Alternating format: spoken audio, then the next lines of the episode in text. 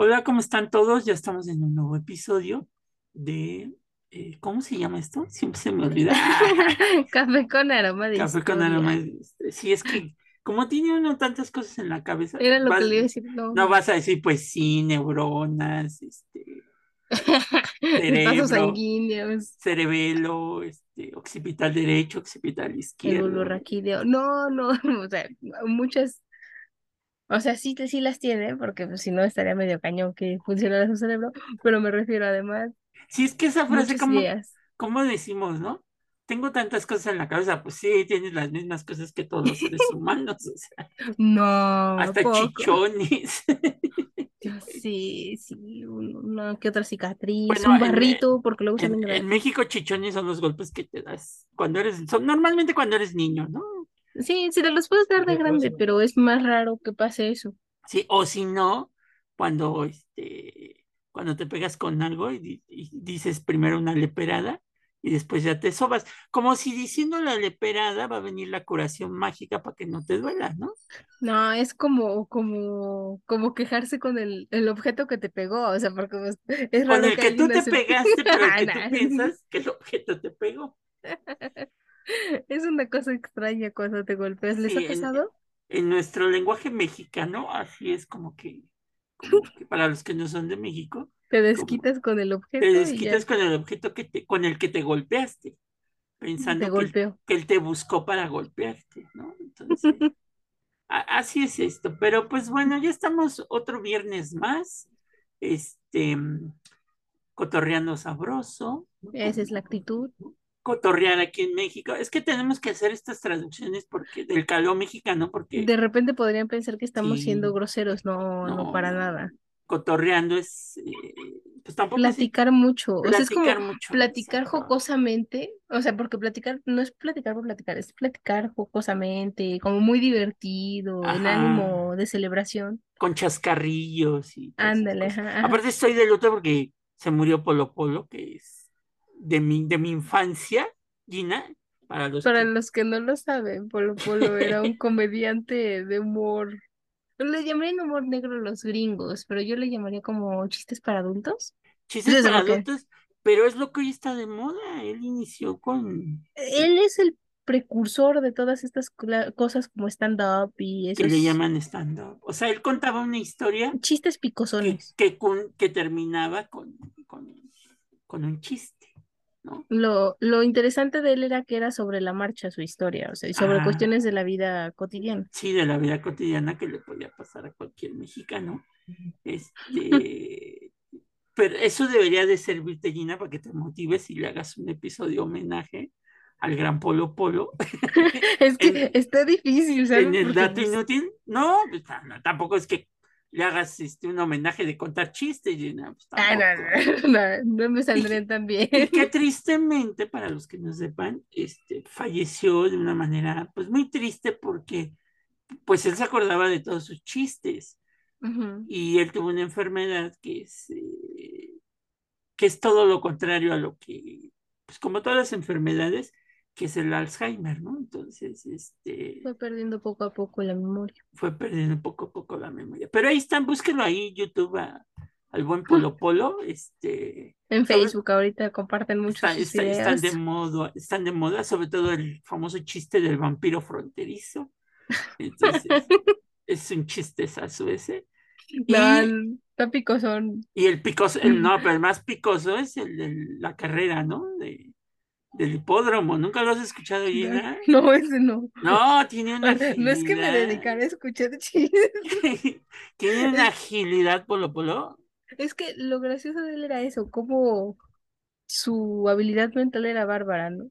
que ahora, pues mucho del lenguaje que en ese momento, y no del lenguaje grosero, sino del lenguaje que utilizaba Polo Polo, este, pues ya no sería muy bien visto, ¿no? Entonces, No, porque les digo, es humor negro llamándose, burlándose de situaciones que a lo mejor sí pueden dar risa en un primer momento en esos entonces, sin embargo, ahora los cánones indican que está mal, ¿no? Que está Y mal. de hecho siempre estuvo mal, pero ahora sí se visualiza. Es como el del vampiro fronterizo, que es también un homenaje a la figura de un personaje de una película de Pedro Infante, el famoso Cruz Treviño de la Garza y Garza.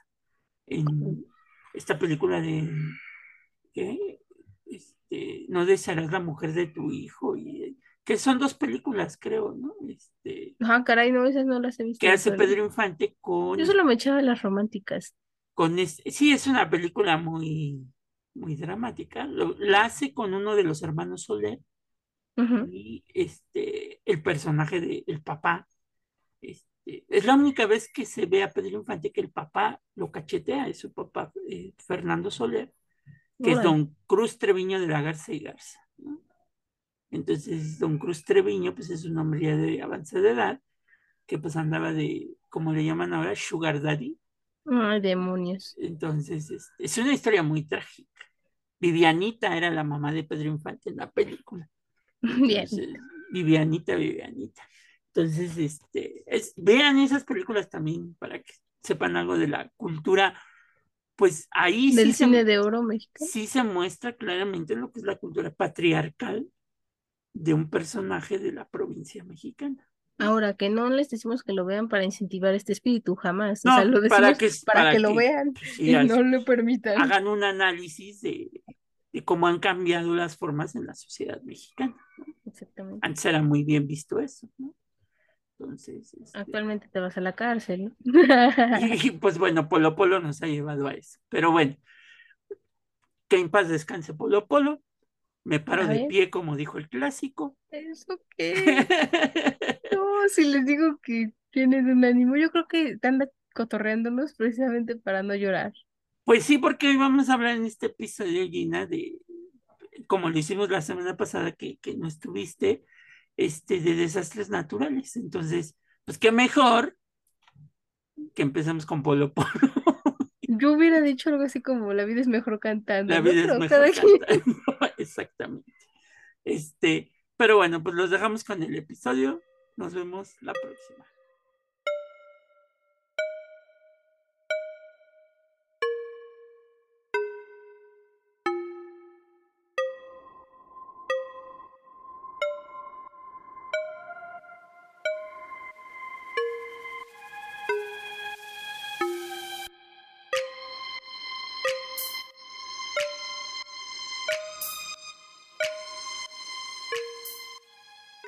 Bienvenidos al nuevo episodio de Café con Aroma de Historia, una narración histórica donde el servidor Alejandro Godínez le contará a Gina Medina y a los presentes un evento anecdótico de la historia de México que no encontrarás en otro lado y que podrás disfrutar mientras te tomas un buen café con nosotros.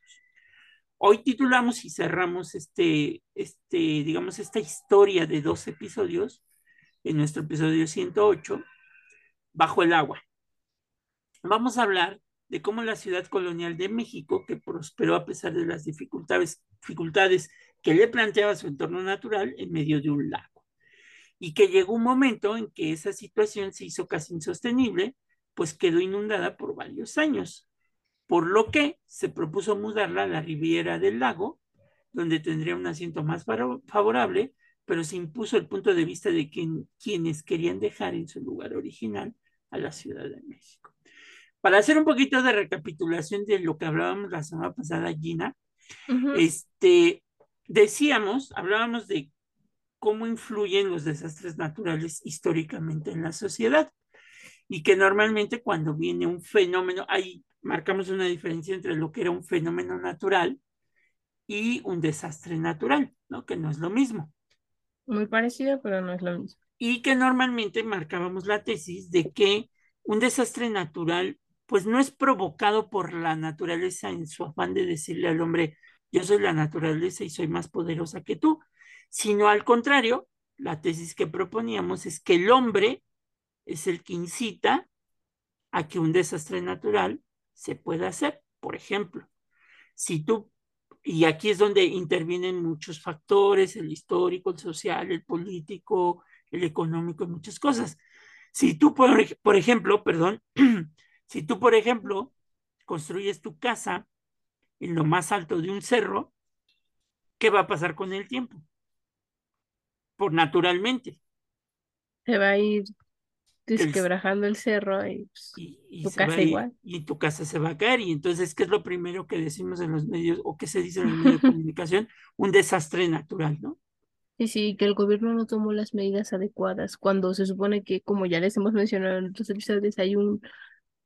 En las reglas de urbanismo que vienen con la construcción de las ciudades, de las planificaciones de las ciudades, se dice en donde sí son lugares para uso de casa de suelo habitación, pues el piso se puede usar para casa habitación, en donde se puede ocupar para algún otro negocio, y en donde no hay que construir. Y evidentemente las montañas es un lugar en donde no se tiene que construir. No lo digo yo, no lo dicen los ingenieros, lo dice, o sea, sí lo dicen los ingenieros, pero me refiero, no es porque ellos lo digan que sea palabra de Dios, ¿no?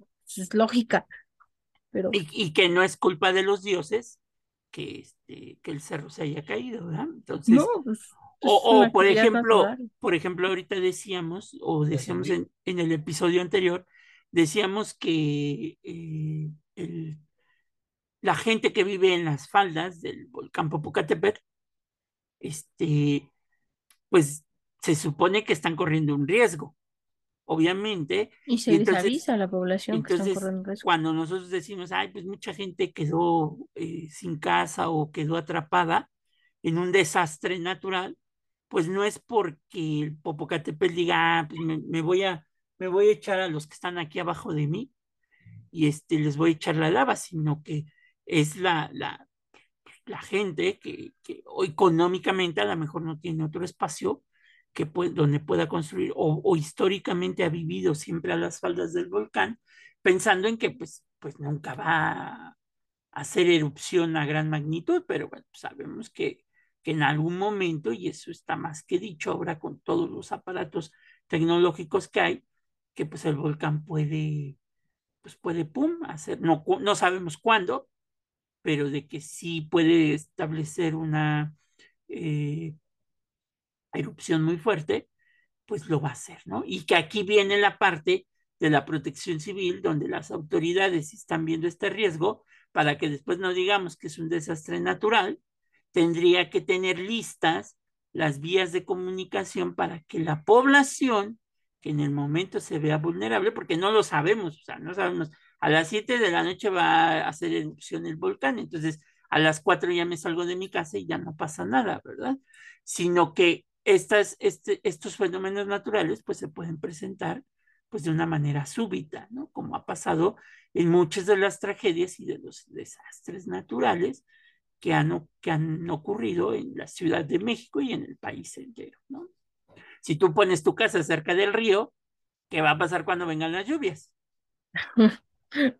Los ríos toman su cauce y regularmente como está lloviendo, pues, se hace más grande el cauce y se la va a llevar. Pues sí. El- Entonces no, no es culpa de la naturaleza, sino es irresponsabilidad del hombre de deforestar muchos árboles porque las lluvias ahora sean más prolongadas, la contaminación, etcétera, etcétera, etcétera. Entonces, la semana pasada, Gina, proponíamos un ejemplo de una gran sequía que hubo en el año de 1400 en la Ciudad de México, Tenochtitlan, y que duró alrededor de 3, 4 años, una sequía tremenda y de cómo las autoridades, bueno, acusaban el, el Tlatoani mexica de que los dioses pues, los habían castigado porque se habían quejado de que había llovido mucho en la temporada de lluvias, entonces pusieron una ofrenda en el Templo Mayor para detener las lluvias y esto se hizo pensar que pues, los tlaloques se habían enojado y pues pelas, ¿no? Vino la, la, etapa,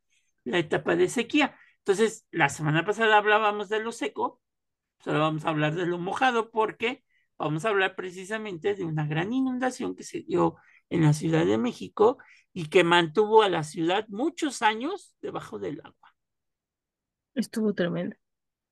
O sea, era- justamente les hicimos, ¿no? Por ejemplo, México, Tenochtitlan. Sí, los aztecas pues ya no tenían dónde construir, pues echaron esa obra de ingeniería de las chinampas. Sin embargo, justamente la Ciudad de México, mucho se dijo que debió haberse trazado originalmente, o sea, si ustedes dividen a México en cuatro, deberíamos quedar en donde actualmente se ubica Querétaro.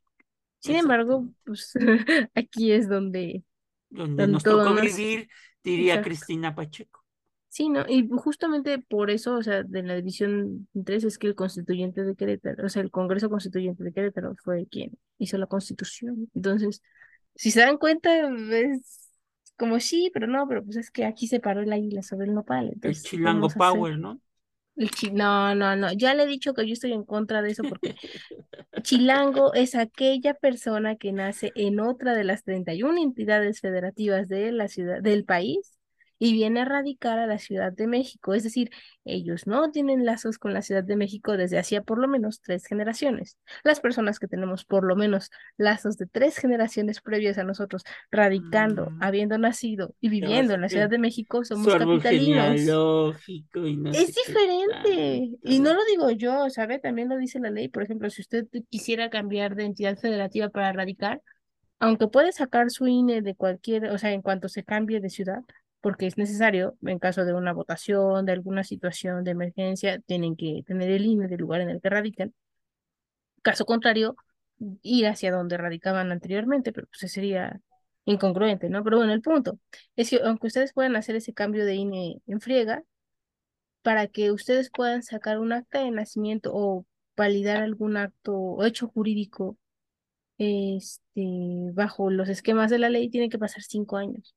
Entonces, después de cinco años, ustedes no pierden el hecho de haber nacido en una entidad diferente. Sin embargo, ahora se les considera de alguna forma parte de los de la otra entidad. O sea, si ustedes eran de Aguascalientes, ya no los van a considerar hidrocálidos porque se cambiaron a Tijuana, ¿no? Entonces ahora van a Ser tener otra de... Pero sí, prácticamente es eso. Chilango Power. Ok, Nah. este, la Ciudad de México está situada, como es bien sabido, en una cuenca cerrada por naturaleza, es decir, en un recinto fisiográfico cuyas aguas no tienen salida natural hacia tierras más bajas o hacia el mar. O sea, estamos en un embudo, los que vivimos en la Ciudad de México, así en un embudito, ¿verdad?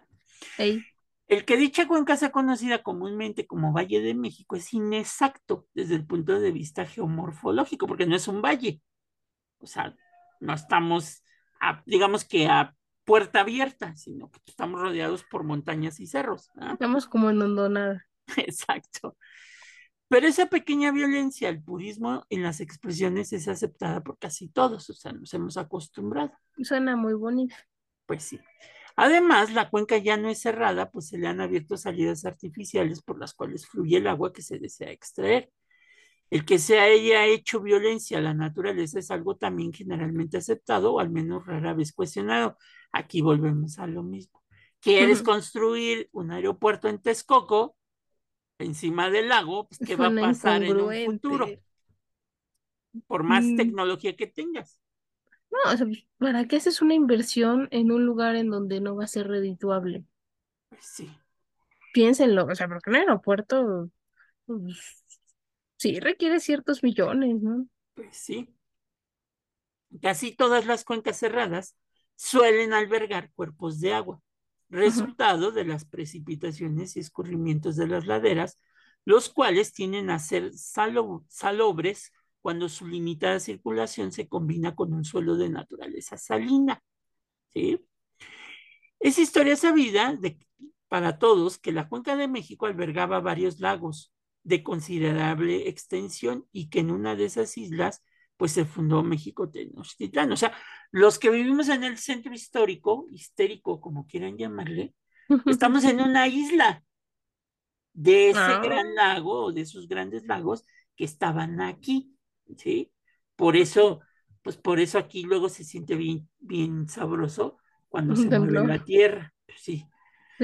Piénsenlo, es agua, entonces se mueve aquello. Bueno, ahora yo creo que ya es pura arena, porque ya el agua, pues, pues, Pero es peor porque Sí. ¿alguna vez ha caminado sobre arena mojada? O sea, si ustedes han caminado sobre arena mojada, saben la sensación, exacto. sí. O sea, y construyes edificios de 50 pisos, ¿qué va a pasar? O sea, protección civil, ajá, ok.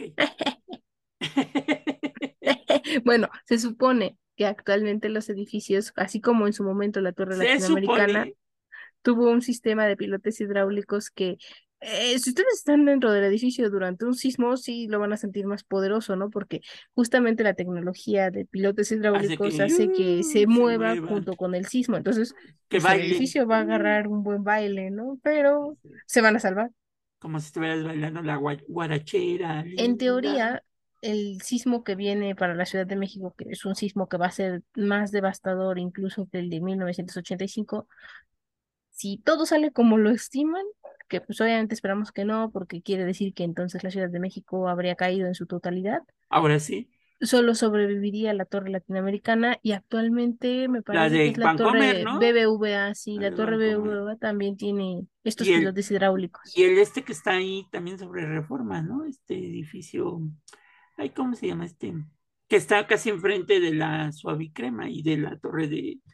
Uno que hicieron antes de la. de la. de la Torre Vancomer. Sí, ya, ya sé cuál, pero se me acaba de No sé cómo se llama, pero ese también creo que sería. Entrando por Avenida Insurgentes, del lado de... como si vinieran de Chapultepec. Ándale. Sí, es- no me acuerdo el nombre del edificio, pero si vienen de Chapultepec, lo ven sí o sí, o sea, del lado derecho, ustedes van circulando de ese lado, del lado derecho, si vienen en auto, por supuesto, este... Que es un, en, en teoría es un centro comercial, porque casi todos los pisos tienen, tienen tiendas. y locales comerciales, sí. locales comerciales. Pero bueno, entonces, para que se den cuenta. Esperemos que eso no pase pronto, Espe- esperemos pero- que pasen cuatro mil años, pero bueno. por favor. Diversos estudios nos permiten conocer la extensión y otras características de esos lagos. Hay que recordar que es el lago de México, el de Texcoco, Xochimilco, Xaltocan y Zumpango, entre otros. Los límites entre ellos eran ambiguos, marcados en algunas partes de manera natural por franjas cenegosas y en otras por obras artificiales, ya sea diques, compuertas, área- áreas chinamperas, que proporcionaban una distribución diferencial del agua y que en partes eran dulces y en partes saladas. Si ustedes, por ejemplo, van a la, al del lado, ay, es que es eh, hacia Cuemanco, del- por el lago Xochimilco, van a entrar por de la una, por una estación, su trajinera, que tiene como un elevador. Ajá.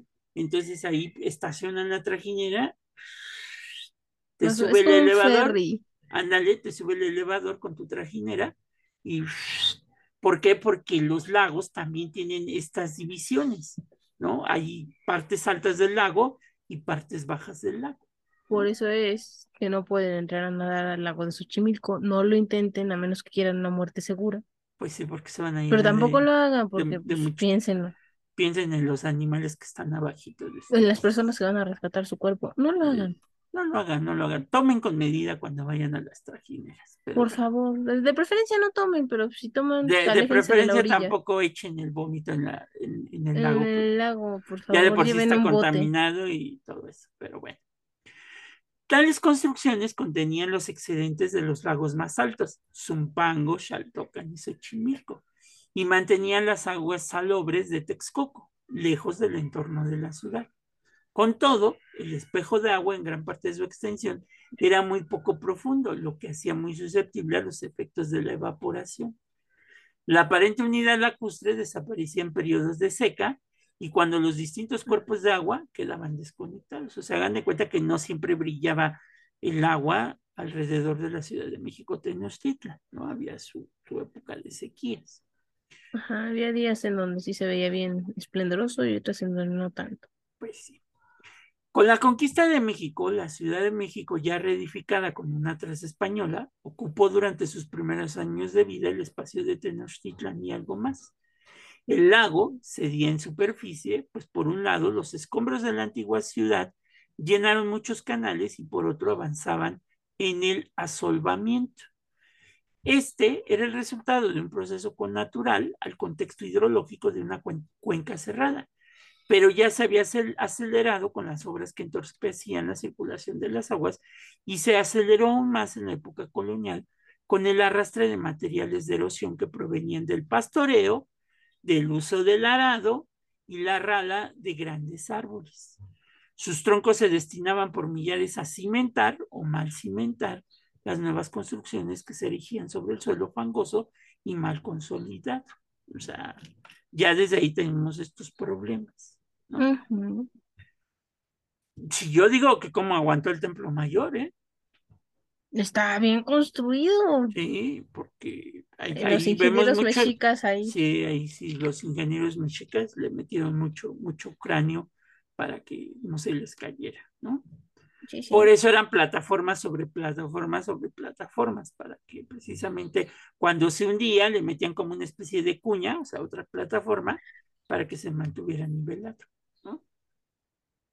Vea, eso, eso es una, son, son esas cosas locas de la ingeniería mexicana, porque por ejemplo, lo vemos ahí en el Templo Mayor, pero mucho se ha dicho de las puertas del metro, para los que no lo sepan, los trenes del metro, por lo menos los viejitos, todos han sido comprados en Francia. Sin embargo, tienen un mecanismo de creación de ingeniería mexicana que no van en otro lado, porque resulta que aquí el metro en la Ciudad de México, cuando se llena, pues la gente se mete, no, no, no, o sea, se mete al, Ah, al vagón así hecho bolita, entonces las puertas en teoría se abrirían porque no ajá, soportarían el peso que está exacto, haciendo, exacto. están ejerciendo las personas. Sin embargo, los ingenieros mexicanos que trabajan para el metro se dieron cuenta de esto, entonces hicieron un sistema en donde las puertas cierran con mayor presión, es como un una chaineada que le hicieron a las puertas para que todo funcione. Vean cómo los ingenieros mexicas también lo ocupaban. Y no vayan ustedes cuando escuchen la alarma del metro, no metan Ajá. la mano porque lo más seguro es que casi casi les va a apachurrar la mano. Por favor, no lo hagan. Por lo que dice Gina. sí, sí, o sea, porque justamente ejerce una fuerza bárbara. No lo hagan. Por eso los, los trenes del metro de la Ciudad de México no tienen, este, ¿cómo se llama? No se abren como en las puertas en Nueva York. Ah, no. ves que, o como lo ahora con los del Mundial, ¿no? Los trenes en Qatar, que se abrían las puertas así como, como espejito, ¿no? Justamente por este sistema. Pero de, de que no existiera este sistema, sería mucho más lento el metro, porque entonces entrarían menos personas en cada vagón y por lo tanto sería más descontrol. Todo ello era reflejo de los nuevos usos del suelo y las nuevas te- tecnologías traídas por los españoles, aunque también es de cuestionarse sus decisiones. ¿Por qué ese empeño en construir la nueva ciudad en ese lugar, pudiendo haberlo hecho, por ejemplo, en Tacubaya o Coyoacán, con un lago a sus pies? Cierto, hubo razones políticas e ideológicas de mucho peso y se quiso que, la, que el Nuevo México fuera sucesora directa de Tenochtitlán, pero también hubo mucha ceguera, pues, pues para no construir la ciudad aquí en el centro, ¿verdad? Desafortunadamente, de repente a los hombres, y me refiero a los hombres como especie, nos ciegan este tipo de sentimientos. Entonces, Pues sí. sí, ahí está la respuesta. El asolvamiento de los lagos y la retención imperfecta de sus flujos se combinaba con el hundimiento de las aguas construidas para ocasionar en las aguas un comportamiento errático impredecible. La Ciudad de México, capital indiscutible, se vestía con nuevas fachadas y paisajes, pero comprensiblemente se inundaba con frecuencia, como si sus antiguos canales se rehusaban a morir. Y un ejemplo a nivel mundial, pues es Venecia. Se han dado cuenta que hay fechas, creo que es en invierno, ¿no?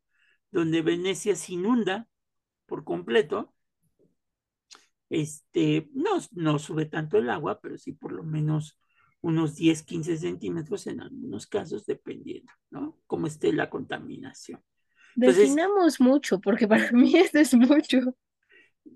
y aquí pasaría lo mismo, pero tal les voy a decir por qué no pasa lo mismo de que el agua se metería directamente, pues porque ya no hay agua, agua abajo del, del islote en el que vivimos en la Ciudad de México. O sea, La arcilla. si el agua estuviera, tengan por seguro que de las coladeras empezaría a salir Ay, no, qué obviamente, horror. agua, ¿no? Ahora Agua esa imagen se vería. No, pu- pu- pues sí, pero pues en las tuberías hay agua puerca. Bueno, pues sí, no sabemos qué tanto hay, ¿no? Sí, no, no, no sería un agua de la que beberías, la verdad.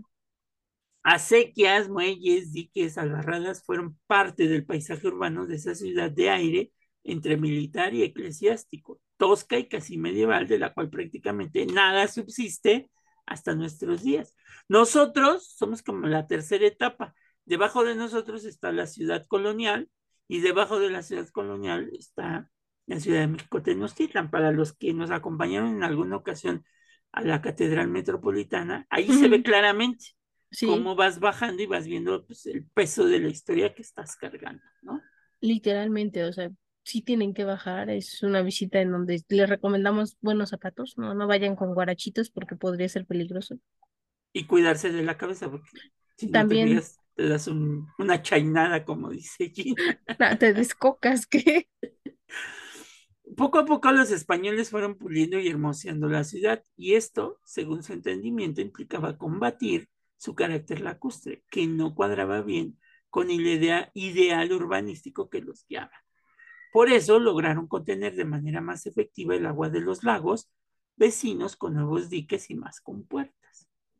Pero eso no fue, un- una solución realmente falsa. Por un lado, al subir el nivel, esos lagos causaban trastornos en la población asentada en torno a ellos, y por el otro, exponían a la ciudad a una potencial desbordamiento violento. Era casi seguro que un año con lluvias abundantes se tradujera en una repentina y persistente inundación. Y así ocurrió, entre otras fechas, en 1555, en 1580, en 1607, en 1615 y en 1623. Con el agua a la cintura, pero empeñados en no mudarse, los españoles se fueron convenciendo de que el problema solo se solucionaría dando un desagüe a la cuenca. ¿no? ahí está la solución, ¿cómo no? Como no dijo aquel. No, Pero pero, o sea, me quedé pensando en lo que dijo de la chainera. Ah, prácticamente ah, es una palabra muy extraña, entonces eh, no, o sea, por si nos escuchan en otra parte del mundo y no saben qué significa, es ponerse bello, arreglar algo. y todo esto surge porque técnicamente, de acuerdo con el diccionario de la Real Academia de la Lengua Española, chaineada quiere decir limpiar un utensilio que sirve para limpiar zapatos de forma abultada. Y nosotros lo ocupamos aquí en México para decir que es un arreglo rápido, que no queda perfecto, pero tampoco mal, entonces te ves dos, tres, ¿no? Por eso. Sí, son arreglos a como te da a entender la vida, ¿no? Exacto. Aquí hicieron eso. exactamente. Esto del desagüe no era la mejor opción, pero pues era la menos peor y dijeron, va.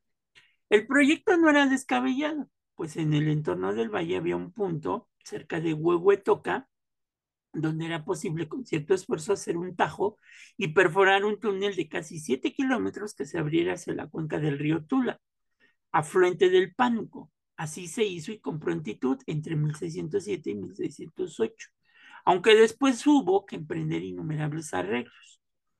El desagüe, como se conoció al túnel y sus construcciones adyacentes, fue sin duda la más grande y admirable obra de ingeniería realizada hasta entonces.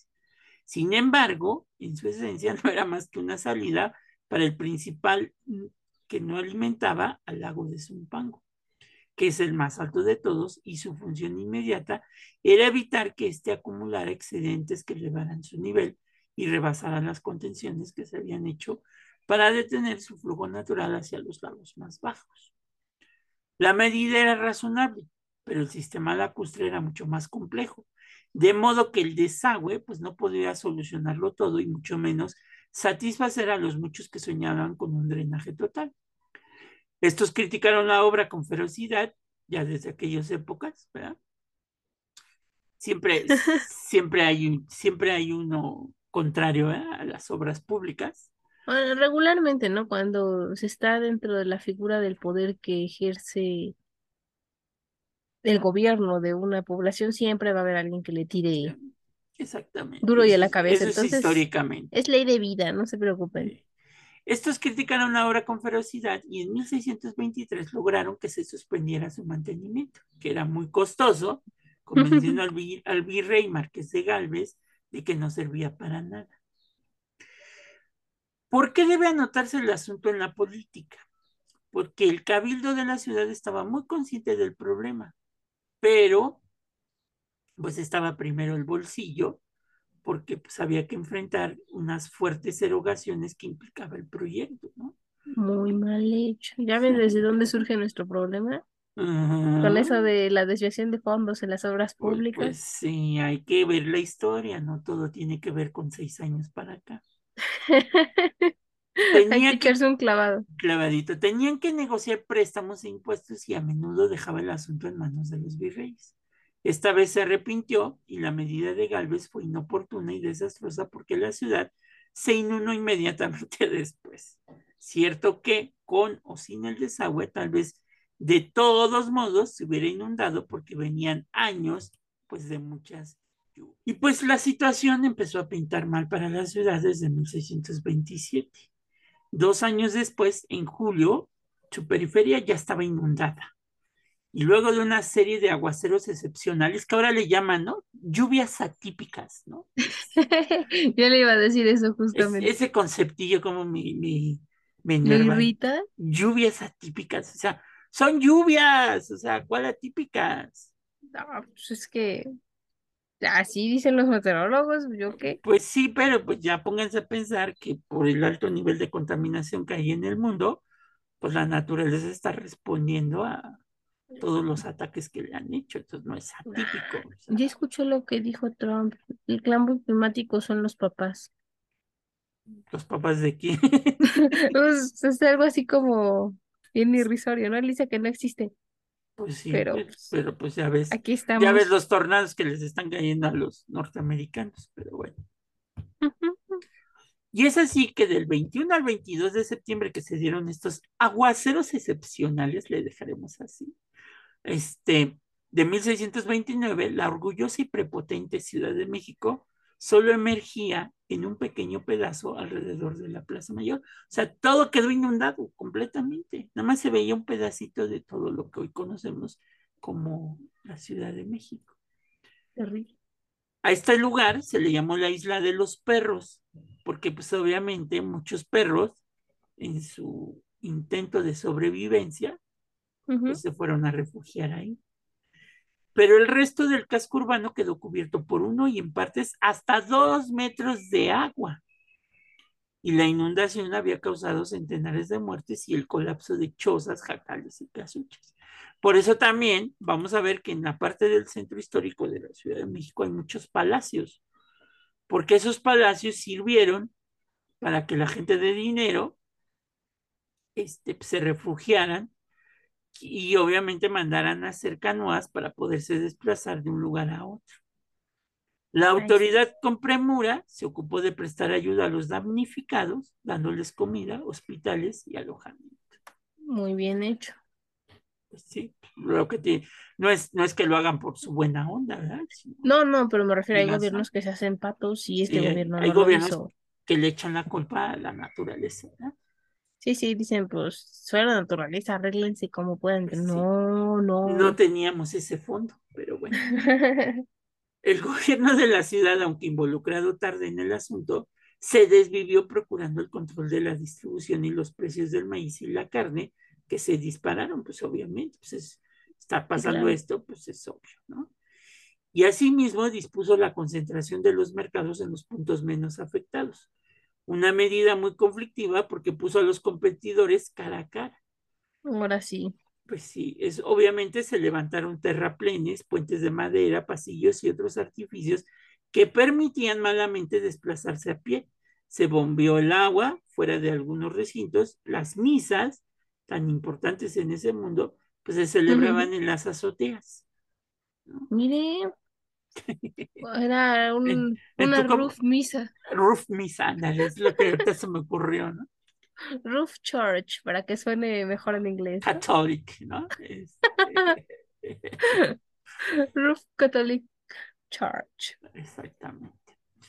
Hasta este punto, la historia pudo haber sido no tan diferente de las otras inundaciones sufridas por la ciudad, pero conforme pasaban los días y los meses, era evidente que se estaba viviendo no un momento, sino un periodo extraordinario, porque el agua, aunque bajó un poco, quedó cubriendo las calles y desmoronando las casas de adobe, sobre todo las más pobres, por todo lo que restó el año de 1629.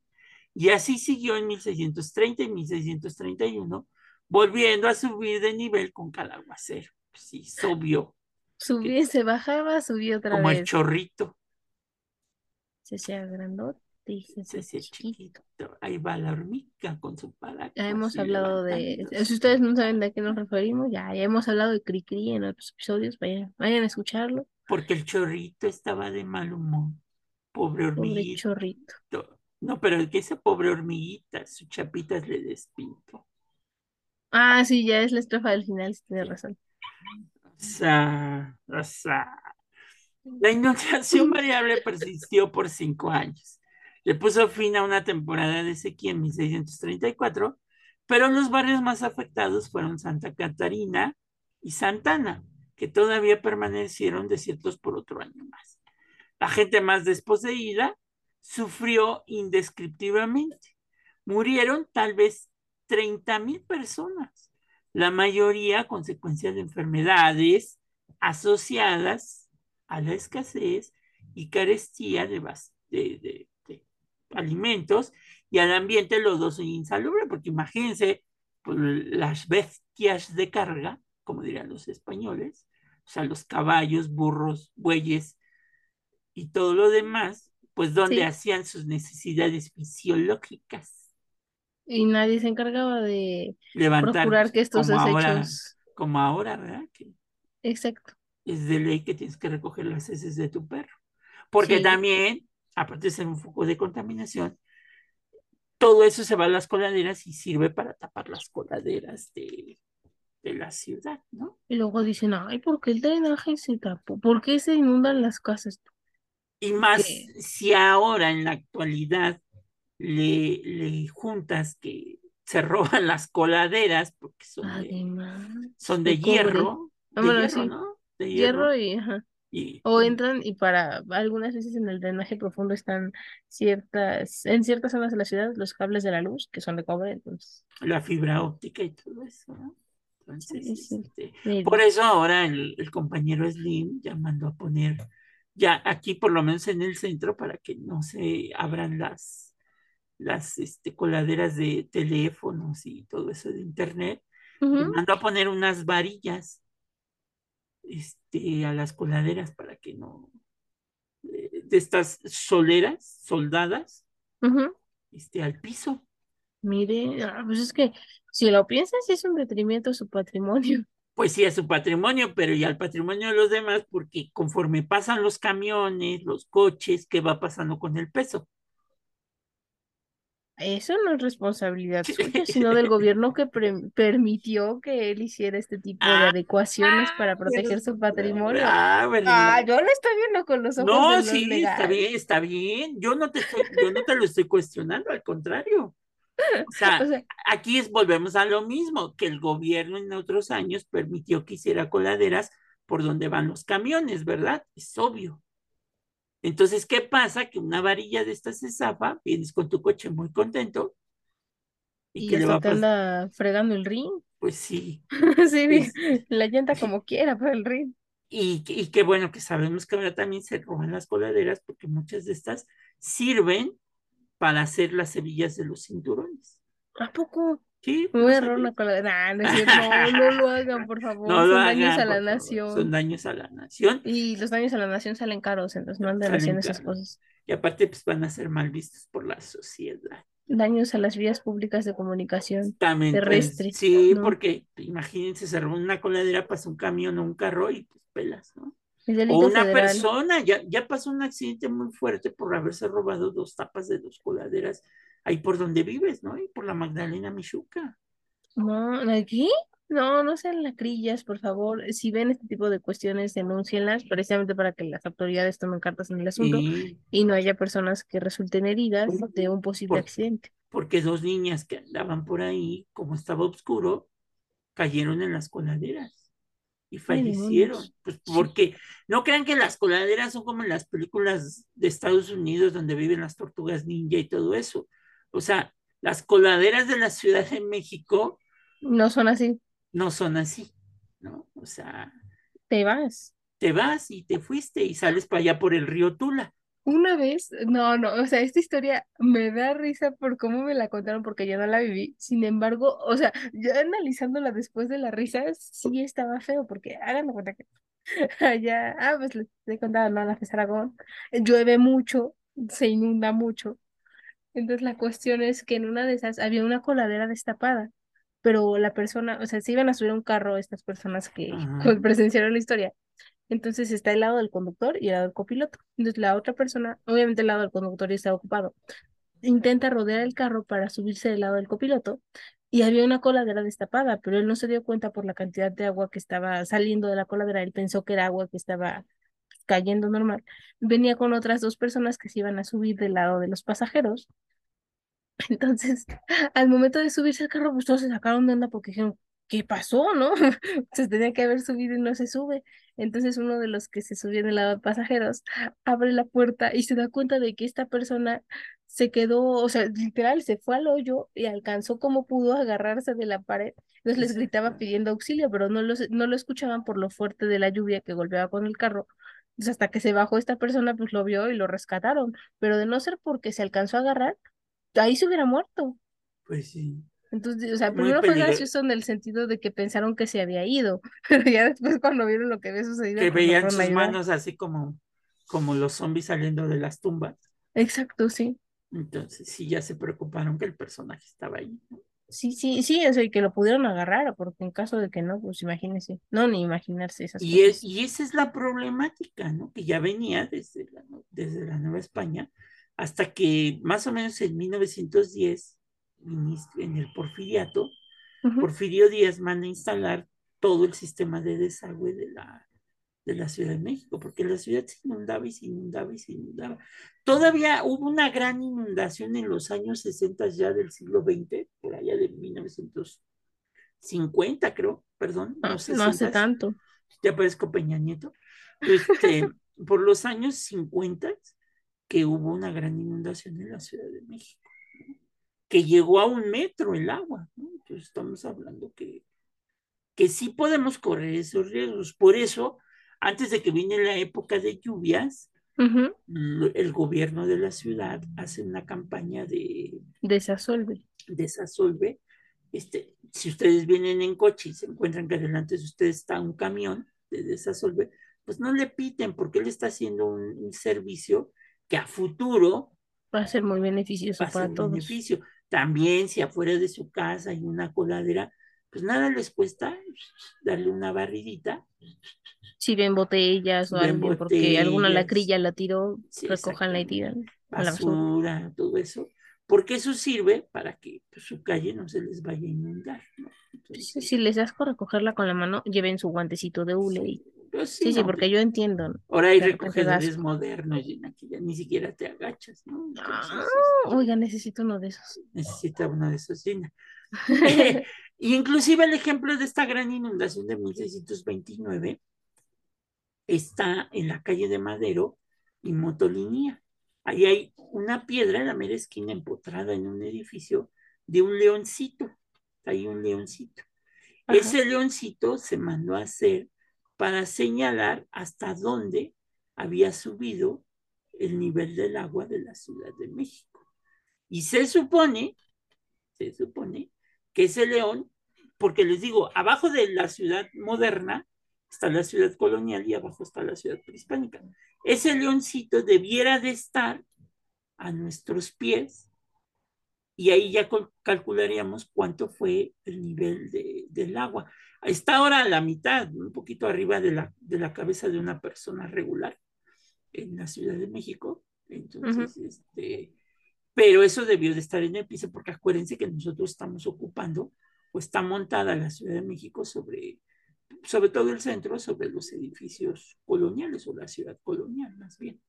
¿No? Entonces, Así es. por eso ahora en muchos edificios ustedes pueden ver, por el hundimiento que ha tenido la Ciudad de México, pueden ver pues, pues las, a veces hasta las bases de la propia columna, ¿no?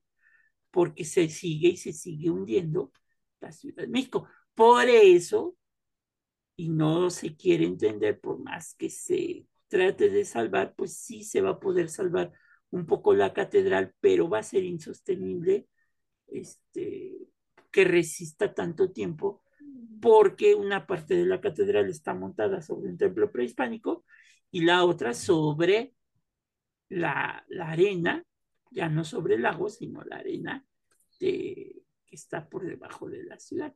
Entonces, por eso de un lado está, si ustedes entran a la catedral, van a sentir que están en la cabaña del tío Chueco, ¿no? Se van a ir de lado. Pongan una para abajo. Vayan del Ah. lado, del lado izquierdo de la catedral sobre la calle de, de, de Brasil. Ujú. Párense de la esquina de las rejas a, la, a donde termina la catedral y van a ir viendo cómo va bajando la base de la reja. Va bajando, va bajando y ahí van a ver el desnivel que tiene la Ciudad de México y la Catedral Metropolitana. Sigo va para abajo, abajo. Ándale, Pero para- suavecito. Suavecito. Suavecito. No creo que vaya para arriba, ya no. No, ya no. Los ingenieros mexicanos intentándolo hacer suavecito para arriba. Pero Por eso, no por eso una de las obras de ingeniería mexicana fue cuando se decidió inyectarle a la catedral en sus, en sus entrañas este cemento para que mm, pues detener un poco el hundimiento de la ciudad. Síganse acabando el agua, sigan ahí lavando su coche con manguera, este, sigan haciendo. Oh, bueno, la cuestión es que tengamos conciencia de preservar lo más que se pueda los recursos para evitar este tipo de cuestiones a futuro, ¿no? Pero vamos a decir, fue un desastre natural. Quien pudo irse, pues se fue. Pues la ciudad tenía al parecer unos 150 mil habitantes y se supone, porque no hay estadísticas de esto, que no menos de 50 mil empacaron sus cosas y dijeron, patitas, ¿para qué te quiero? Y que si, si algo pues, les quedó de la gran inundación, pues fue seguir su vida en otro lugar. Llegó un momento en que se dijo lo que dice Gina, no tan irse hasta Querétaro, pero sí que la Ciudad de México estuviera más o menos por el rumbo de la Basílica de Guadalupe, que ahí Ah, fuera el centro. Esa fue como la primera solución, la de los Ajá. constituyentes de que se fuera a Querétaro la ciudad. Ahí tenía que ver lo político también, ¿no? Sí, sí, si lo piensa también, en Querétaro no pasa nada.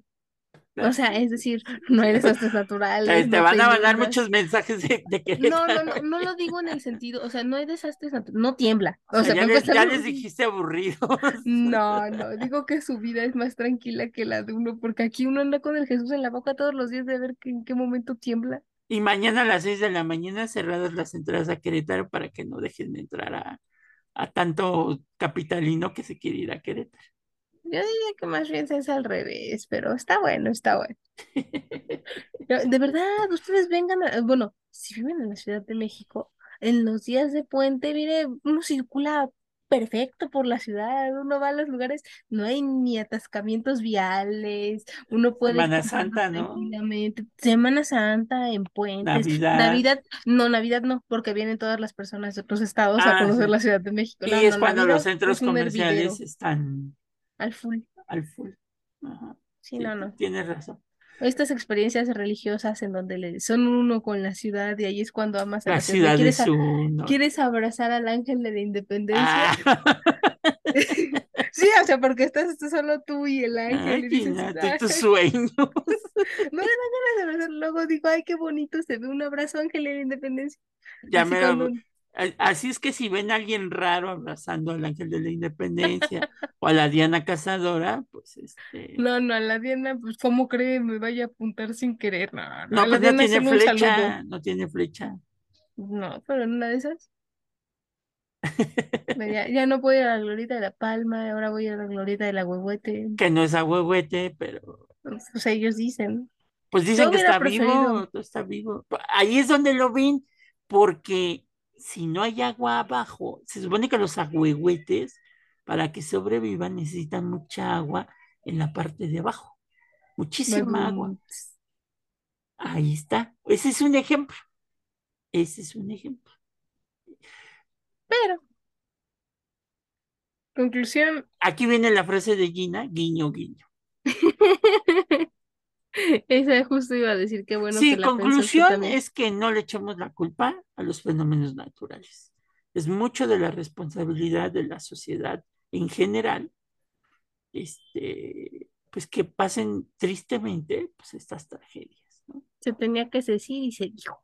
Pues sí, se les avisó, se les dijo, así es que la próxima vez que quieran construir su casa, no se dejen llevar nada más por el feng shui y estas cosas, de que mi casa tiene que ver hacia el sol y tiene que ver hacia la luna. Y que... O sea, sí, pero también implementen otras cuestiones. Pero si, si la quieren poner en el cerro, lo más seguro es que tenga una duración muy poquita No hay un final feliz. y que el final no sea tan feliz como dice Gina, porque también muchas de estas casas que se han caído, por ejemplo, de los cerros, es porque la parte subterránea de, pues, del desagüe, pues, pues va humedeciendo aún más la tierra, ¿no?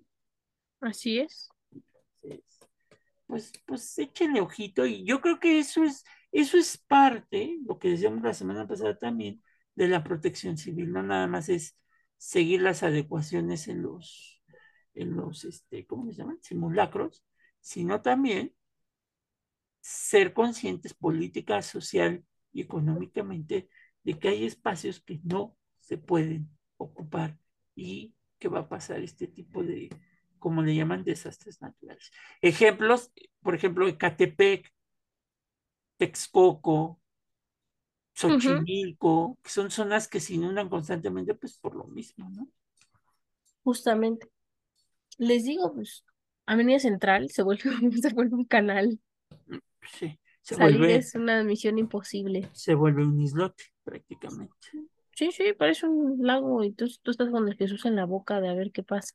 Pues sí. Si sales o no sales, si tu carro se queda ahí y- y varado. obviamente que la corrupción, que ha jugado un papel determinante en esto, pues no Sí. permita que en la Ciudad de México se sigan construyendo edificios de gran altura y todo eso. Un ejemplo también es el pueblo de Joco, ahí por Coyoacán, donde está la Cineteca, cuando construyeron esta obra de megadepartamentos, que la gente de Joco se opuso porque se iban a acabar su agua y se la acabaron. Porque pues cómo construyes ahí un edificio enorme de tantos la departamentos cantidad de agua para abastecerlos. para abastecerlos. Porque Es también decir, ese ha sido el problema, que muchos de estos edificios se construyen sobre casas que a lo mejor eran de uno o dos habitantes y no les cambian el uso de suelo, los mantienen iguales y pues no es lo mismo que vivan tres, cuatro habitantes a que vivan 150, 200, 300 habitantes en un edificio. lo digo, ¿quién viene a la ciudad? está bien. Ahí está. hay que proponer entre los cambios para ahora que venga el centenario de la... Ah, no, ya pasó el centenario de la Lo, Constitución. lo- sí dije, Para el bicentenario de la Constitución, que la capital de la Ciudad de México sea que No, bueno, más bien que se construyan lugares Sí, ya, que de sean tener un poco la verdaderamente construcción adecuados. ilegal, ¿no? Que eso es. Ajá, exactamente. Pero bueno, dejen de decir y echarle la culpa a la naturaleza, sean conscientes, planten un arbolito, vivan felices, este, coman frutas y verduras, Hagan ejercicio, ejercicio por lo menos 30 minutos al día. 30 minutos al día. Que por cierto, Gina, dicen que las personas que hacen ejercicio tarde-noche, Ujú, está el estudio científicamente comprobado, bajan más de peso que los que lo corren por la mañana. Y yo perdiendo mi tiempo. Y tú perdiendo el tiempo que porque no quieres ejercicio en la noche, que porque Hago en la mañana. No, es que en la noche pues yo estudio. Entonces, es- no, eh, ejercitas la mente Ejercito la mente, no ejercito, y el cerebro, ejercito el espíritu. el espíritu. Ahí está. Ajá, esa niña se la se creyó, guiño, guiño. Esa es una mentira, no le hagan caso. ¿Saben qué? Pero Mejor ya nos vamos. ya nos vamos, ya nos vamos, porque ya es viernes y como Y dice el la frase, el cuerpo lo sabe. Si toman, no manejen. Como diría la Sonora Santanera, el cuerpo lo sabe, lo sabe. Pues, ya. Adiós, chicos. Adiós.